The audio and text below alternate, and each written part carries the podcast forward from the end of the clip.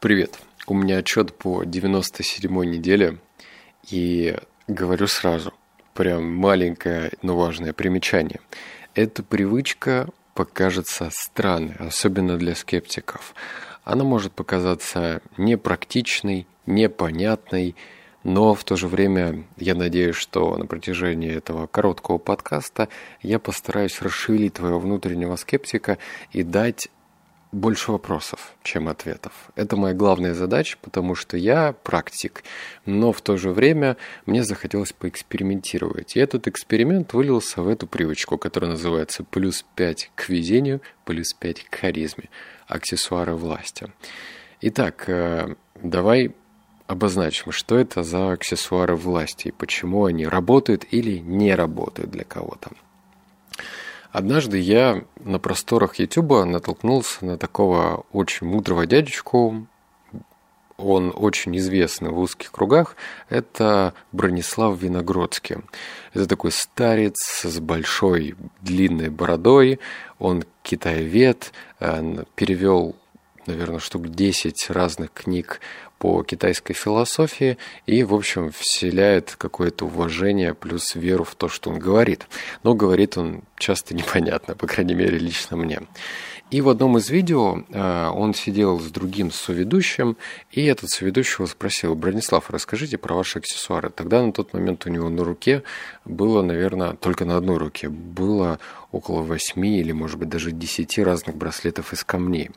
Мне, конечно же, это стало интересно, потому что он прям досконально объяснил, а это что за камень, а вот это что за браслет. Одному там больше 300 лет, там, другой очень редкий камень, четвертый это какая-то странная обработка и так далее. В общем, меня это очень впечатлило, и я, поскольку человек жаждущий до знаний и практики, мне захотелось разобраться в этом подробнее.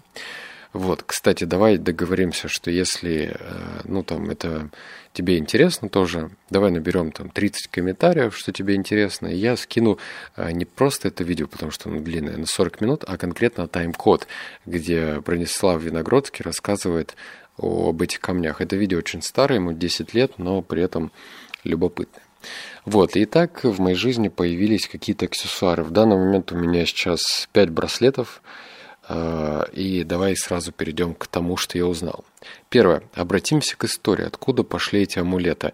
Я понимаю, что это будет звучать несколько эзотерично, но все-таки, опираясь на исторические данные, можно сделать вывод, что вот эти вот амулеты от сглаза, они существуют давно. Ну, ты же не будешь со мной спорить, что амулеты от сглаза, может, видел там в Турции, это очень популярно, кстати, вешают типа на входе, и, мол, это отгоняет злых духов. Я не утверждаю, что это работает. Я не говорю, что это все правда. Я просто опираюсь на исторические факты.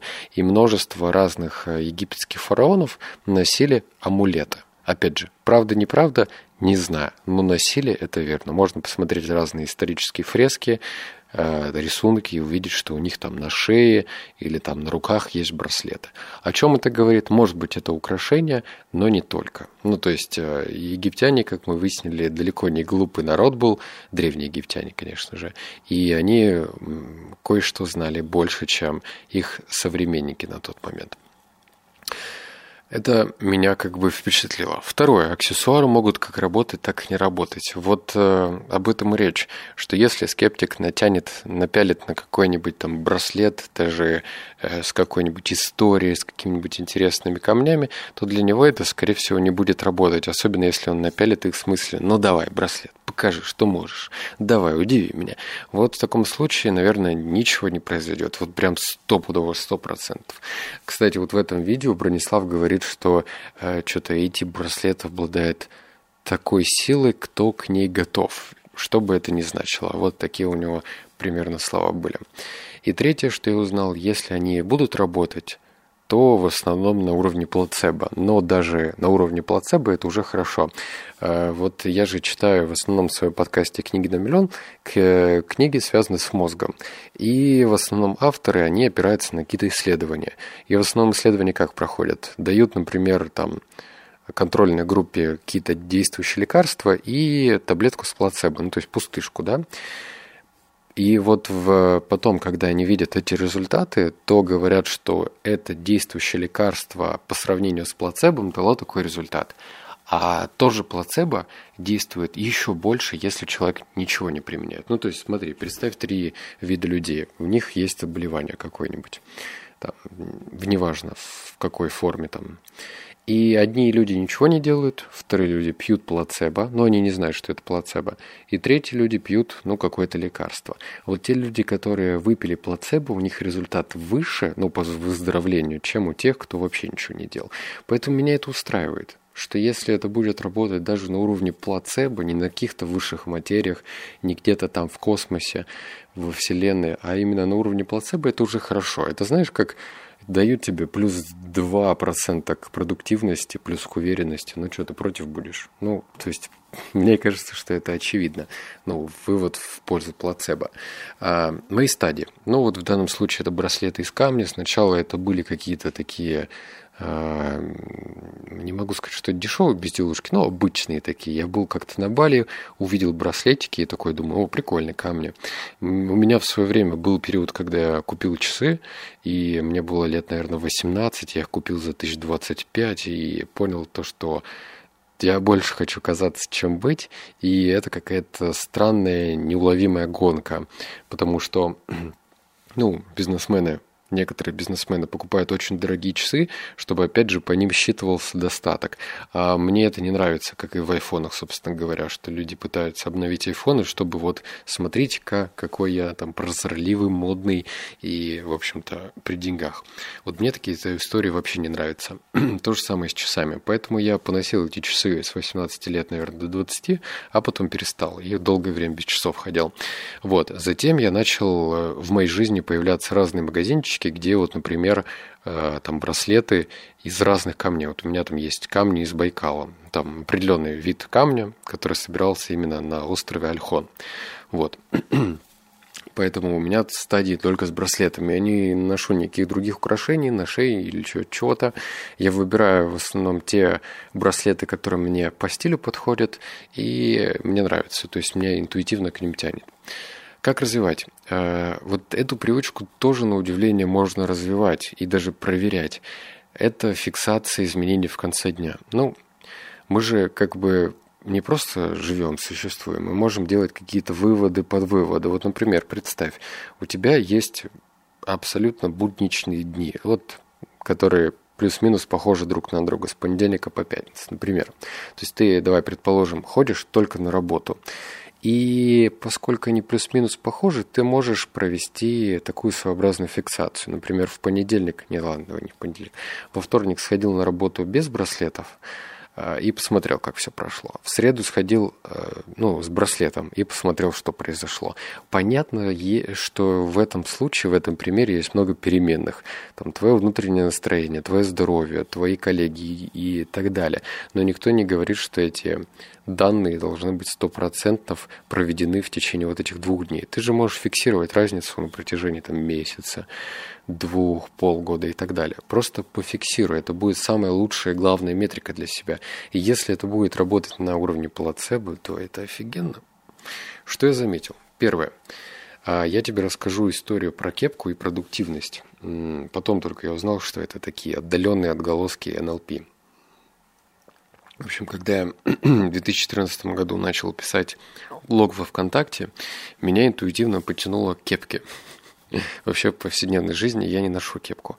Но когда я одевал кепку козырьком назад, у меня происходил э, такой якорь эмоциональный, что я сейчас начинаю работать. Причем кепка прикольная тем, что она как бы ну, слегка давит на мозг, ну, на голову, естественно. И ты прям чувствуешь физически на себе что-то. И вот это было якорем для того, чтобы я, ну, как бы начал работать. У меня это работает. Опять же, это не чудо-кепка.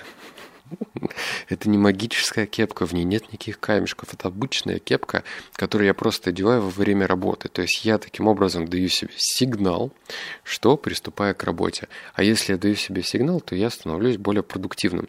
То есть я не прокрастинирую больше, чем нужно. Понимаешь, да?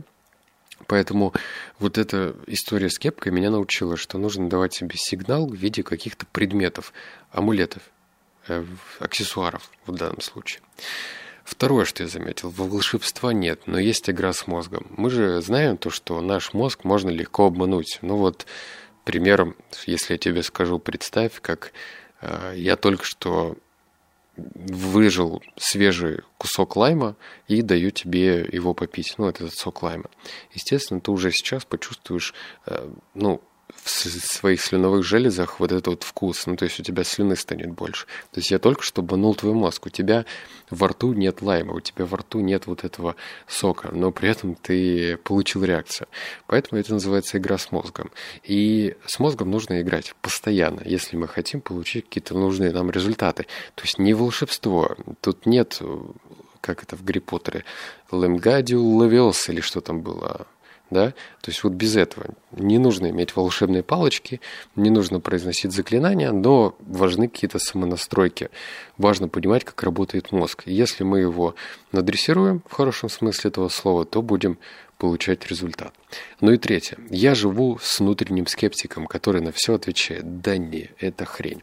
Это скорее на подумать тебе и мне лично, ну, потому что, когда я слышу информацию со стороны, ну, типа, попробуй вот это, то первая реакция у меня идет из внутреннего скептика, который на все вешает клише, на все вешает ярлыки. Это не работает, это фигня, это эзотерика, это еще какая-нибудь балда. В общем, всегда проще от чего-то отказаться, потому что это нарушит наши внутренние устои, наши внутренние правила, с которыми мы жили всю сознательную жизнь. Мозг тебе в этом не союзник. Он будет сопротивляться, он будет противиться, потому что ему некомфортно вносить изменения. Он может изменяться только в момент стресса, когда уже приперло, либо когда ты его с ним играешь. Хотел сказать, обдуряешь, но нет, когда ты с ним играешь. Так что побольше с ним играй, э, старайся подходить ко всему с открытым разумом и помнить то, что тут речь не про волшебство, еще раз говорю, а про какие-то дополнительные баллы на уровне плацебо. Если они будут работать, то почему бы это не использовать во благо? Вот, собственно, это были все выводы по этой привычке. Если тебе, опять же, это интересно, я скину видео, но не буду просто так это делать, если там мы не соберем 30 комментариев, значит, просто не нужно. Все, обнял, поцеловал, заплакал. Услышимся с тобой в следующем подкасте. Пока.